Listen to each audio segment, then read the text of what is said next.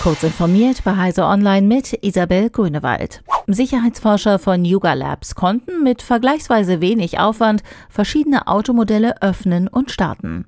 Als Ansatzpunkt diente unter anderem die Smart Vehicle Plattform von SiriusXM.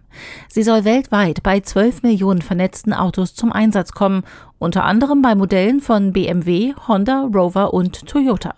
Hier mussten die Forscher lediglich HTTP-Anfragen mit der Fahrzeugidentifikationsnummer an den Endpoint schicken.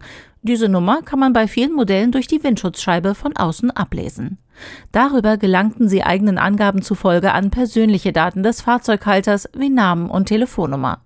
Die Forscher erläuterten, dass sie durch den Zugriff betroffene Autos unter anderem öffnen, starten und stoppen können.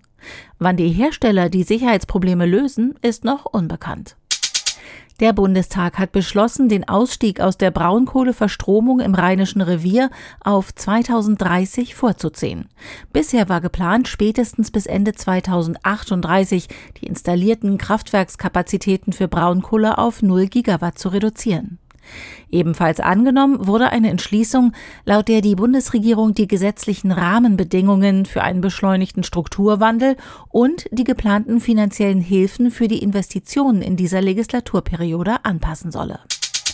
Nach schweren Protesten der Bevölkerung in vielen chinesischen Städten, die sich gegen die Zero-Covid-Politik der Regierung richteten, hat Peking damit begonnen, seine Virenschutzmaßnahmen zu lockern. Betroffen ist auch die Stadt Zhengzhou in der Region Henan mit 12 Millionen Einwohnern, die die größte iPhone-Fabrik der Welt beherbergt, heißt es in den Medienberichten. Apple ist insbesondere vom Lockdown der Stadt betroffen, weil dort bislang der einzige Standort für die Produktion des iPhone 14 Pro und 14 Pro Max liegt.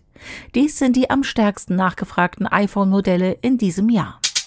Google wird im Streit mit der EU um eine rechtswidrige Marktmacht bei Android vor das höchste europäische Gericht, den Europäischen Gerichtshof ziehen. Im September hatte das Gericht der Europäischen Union die Strafe gegen Google auf 4,125 Milliarden Euro festgelegt und damit zwar reduziert, in seiner Entscheidung aber am Grundvorwurf festgehalten. Konkret ging es um den Zwang, Google-Dienste als Apps unterbringen zu müssen, wenn Hardwarehersteller das Betriebssystem nutzen möchten. Diese und weitere aktuelle Nachrichten finden Sie ausführlich auf heise.de. Werbung.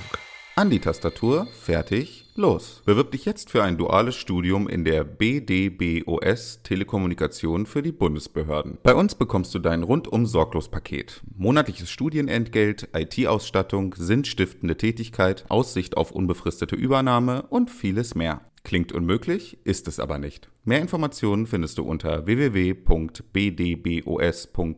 slash duales Studium.